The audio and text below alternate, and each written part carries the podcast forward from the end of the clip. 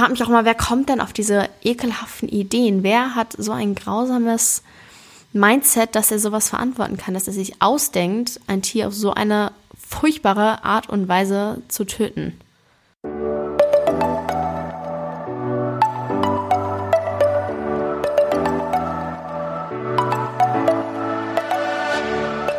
Moin und herzlich willkommen zu einer neuen Folge des Eat Pussy Not Animals Podcast, der Podcast, der dir den Einstieg in die vegane Ernährung erleichtern soll.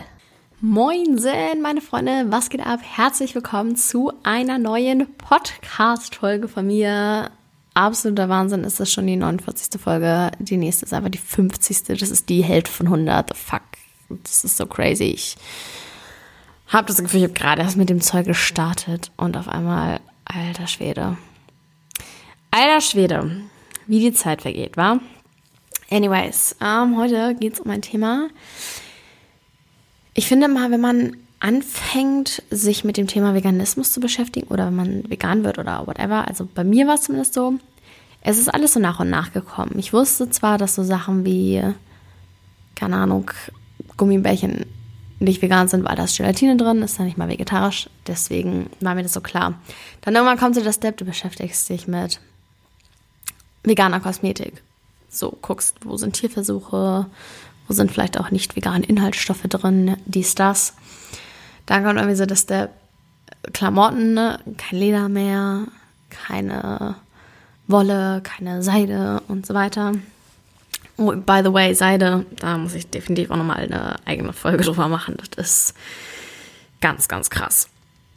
Naja, und dann kommen so Sachen, ich weiß nicht, die man vielleicht am Anfang nicht erwartet hätte. So Alkohol, der nicht vegan ist.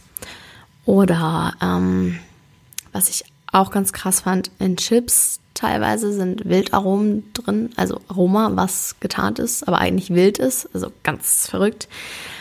Und eine Sache, wo ich auch wirklich, das war so automatisch, aber ich habe nicht, nicht so drüber nachgedacht und mich nicht mit dem Thema beschäftigt. Und zwar Daunen.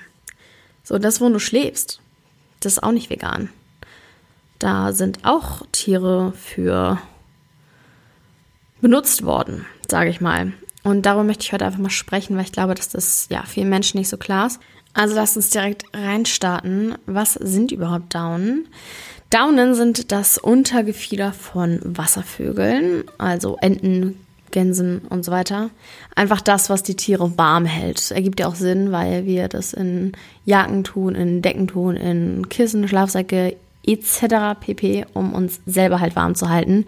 Ich hatte, glaube ich, auch immer Downjacken früher im Winter. War auch schön kuschelig, so ist nicht, ne? Aber ich erinnere mich noch daran, ich habe einmal so eine richtig geile Jacke bekommen. Ich weiß gar nicht, die habe ich irgendwann meiner Cousine verkauft. Voll sad im Nachhinein, weil die war wirklich geil. Die war komplett vegan und die war so warm. Ich tendiere dazu, ich bin so ein Mensch, ich bin einfach viel zu kalt angezogen. Immer. Gerade im Winter laufe ich so mit Jeansjacke rum oder Kunstlederjacke. Und alle anderen so, frierst du nicht? Und eigentlich friere ich schon, aber irgendwie, keine Ahnung. Ist äh, die, die, das Verlangen nicht da, mich mit dem Thema Winterjacke auseinanderzusetzen und mir eine zu kaufen. Aber diesen Winter habe ich tatsächlich zwei geschenkt bekommen. Das war sehr, sehr cool. Ähm, vegan natürlich. Und ja, auf jeden Fall hatte ich dann diesen, ich glaube vor zwei Jahren oder so, hatte ich diese geile vegane Winterjacke, die wirklich, wirklich warm war. Also man braucht keine Daunen, um nicht zu frieren. Das schon mal vorweg gesagt. Aber um mal die Herstellungsweise zu betrachten von solchen Gegenständen. Dazu sei zuerst mal gesagt, alleine in Deutschland werden pro Jahr 19 Millionen Enten, Gänse und so weiter dafür getötet, dass Dinge mit Daunen hergestellt werden können. Absolut krass. Und wie ich in anderen Podcast-Folgen schon gesagt habe, immer wenn es darum geht, irgendwie was herzustellen, wofür ein Tier benutzt wird, ist es einfach vorprogrammiert, dass das Tier leiden muss. Und natürlich will man auch hier effizient arbeiten, das heißt viele Tiere auf wenig Platz.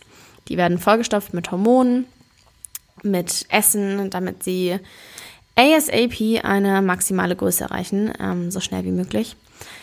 Und ja, Dazu kommt natürlich, dass die Tiere, wenn sie transportiert werden, in diesen Transportboxen absolut krass verletzt werden, weil viel zu enger Raum, weil sie sich nicht ausreichend bewegen können und so weiter. Also schon wieder keine artgerechte, in keinster Weise irgendeine artgerechte oder gerechtfertigte Haltung.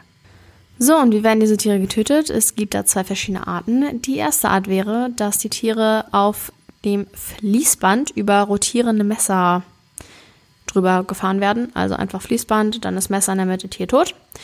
Ähm, das Fleisch wird dann gegessen, die Daunen und so weiter verarbeitet. Oder, was eigentlich noch viel schlimmer ist, sie werden bei lebendigem Leibe gerupft. Und das Ganze mehrmals im Jahr und natürlich alles ohne Betäubung.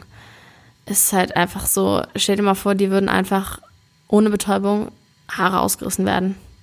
Einfach so, zack, weil, keine Ahnung, Perücke muss hergestellt werden. Schlimm. Da finde ich ja fast die Methode mit dem Fließband über das rotierende Messer noch besser. Ohne Witz. Einfach nur. Oh. Ich frage mich auch mal, wer kommt denn auf diese ekelhaften Ideen? Wer hat so ein grausames Mindset, dass er sowas verantworten kann, dass er sich ausdenkt, ein Tier auf so eine furchtbare Art und Weise zu töten? Boah. Aber natürlich ist das nicht überall erlaubt. Es gibt allerdings so eine Art ja, Schlupfloch in Europa. Wenn die Tiere im Mausern sind, ähm, das bedeutet für diejenigen, die es nicht wissen, dass die Federn abgeworfen und erneuert werden. Also was komplett natürlich ist, was halt alle Vögel haben. Allerdings kann man halt nie sicherstellen, wann das Tier im Mausern gerade sich befindet. Und insofern, auch wenn jetzt gesagt wird, während sie sowieso ihr Fell abwerfen, dann dürfen sie gerupft werden. Du weißt halt nie zu 100 Prozent, wann das ist. Und insofern kannst du auch nicht zu 100 Prozent gerechtfertigt sagen, jetzt äh, ist es in Ordnung. Insofern ist es tatsächlich sehr schwer zu sagen, ja, ich kaufe nur Daunen, die aus guten Verhältnissen stammen, die dem Tier entnommen wurden, als es sowieso gerade seine Federn verloren hat. Das kannst du halt nicht sagen, weil du nicht weißt, wann das genau der Fall ist. Und dazu kommt, dass 80 Prozent der Federn und Daunen aus Asien stammen. Insofern hat man da auch nicht wirklich die Übersicht und das ist halt jetzt nicht direkt deklariert im Etikett drin. Also lieber einfach gleich sein lassen. Vielleicht sagt jetzt der eine oder andere, oh ja, aber mein Federbett, das ist so weich und so kuschelig und hält mich so warm, bla, keine Ahnung was. Leute, inzwischen gibt es diverse wunderbare Alternativen. Baumwolle, Polyester, Viskose etc. Man kann wirklich alles nutzen, um eine tierleidfreie Methode zu finden. Man muss dafür keine Tiere ausrupfen oder über rotierende Messer laufen lassen. Das ist einfach nicht notwendig, um etwas zu finden, was einen warm hält. Das spreche ich, wie schon erwähnt, aus Erfahrung. Und ähm, ich habe aktuell auch so eine Bettwäsche, die ist voll gar nicht geil. Auch aus Kunst, irgendwas, keine Ahnung, was genau es ist. Auf jeden Fall ohne Tier. Ist halt gar nicht geil, aber zum Beispiel zu Hause bei meinem Dad in Hamburg, da benutze ich immer eine, die ist auch aus Kunst irgendwas, aber die ist so fluffig und so weich und so kuschelig und unfassbar warm.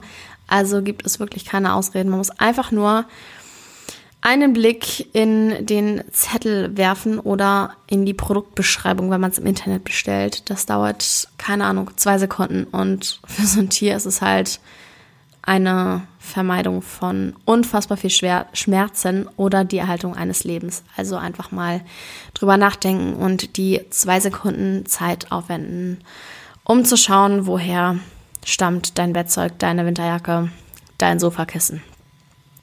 Ich hoffe, diese Episode hat dir gefallen. Vielleicht auch ein bisschen Aufklärungsarbeit geleistet. Kann mir vorstellen, dass der eine oder andere gar nicht so drüber nachdenkt und das wahrscheinlich auch gar nicht weiß. Wie gesagt, ich habe mich persönlich auch nicht wirklich damit beschäftigt. Es war einfach klar für mich, dass ich das nicht mehr kaufe, aber ich wusste gar nicht wirklich, was da für Grausamkeit hintersteckt, sage ich mal.